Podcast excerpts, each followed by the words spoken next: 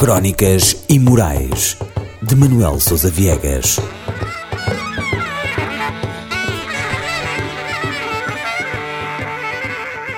Proibido a fixar na parede.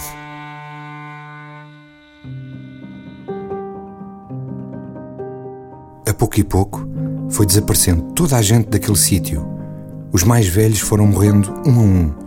Os mais novos puseram-se a milhas, como se tivessem morrido também. Uma vez por ano, lá reapareciam uns quantos.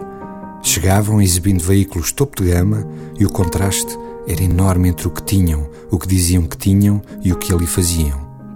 Quando algum dos velhos morria, no ano seguinte já ninguém dele aparecia. A pouco e pouco foi desaparecendo toda a gente daquele sítio.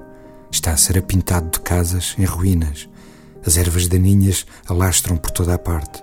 Vão revestindo as cores terra com um verdete vivo de natureza. Andaram uns tipos a fazer medições.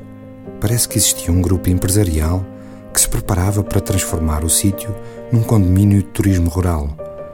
Iam haver cavalos, uma piscina em cada uma das 12 casas recuperadas, algumas hortas seriam reativadas, umas para cultivo, outras para pecuária e diversão para crianças.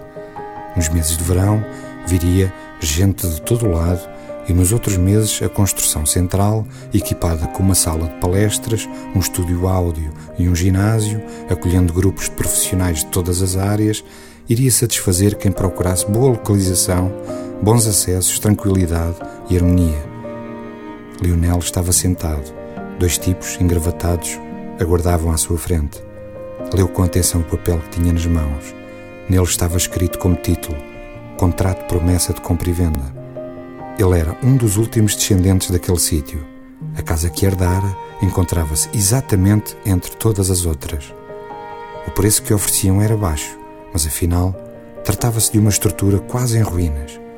Lionel guardava até no ilusão que no futuro poderia restaurar a casa, mas sem recursos e perante uma empresa poderosa, essa ilusão nem sequer podia existir. Acedeu, assinou a promessa e dois meses envolvidos a casa foi escriturada tendo recebido pouco mais que o preço de um carro vulgar.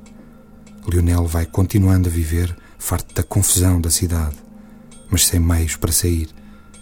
No entanto, poderá ser por pouco tempo, porque há uns anos, quando entrou pela última vez na casa, ela ainda estava habitável e, remexendo numas poucas coisas esquecidas, encontrou um boneco, talvez comprado pela avó. Era um palhaço com cabeça de porcelana, do tamanho de um gato, abandonado no fundo de um velho guarda-fatos.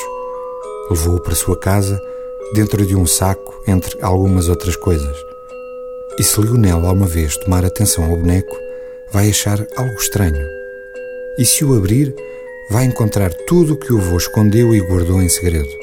As poupanças de uma vida repartida entre dois continentes, nos últimos tempos meio deslocado, enlouquecido com receio de assaltos. O boneco conserva no interior cerca de 40 mil contos em notas de 5 e 10 contos que até ao ano 2022 poderão ainda ser trocadas. Dará alguma vez Lionel um pouco mais de atenção ao seu palhaço? Ou o segredo continuará selado, tal como o projeto? Crónicas Imorais de Manuel Sousa Viegas.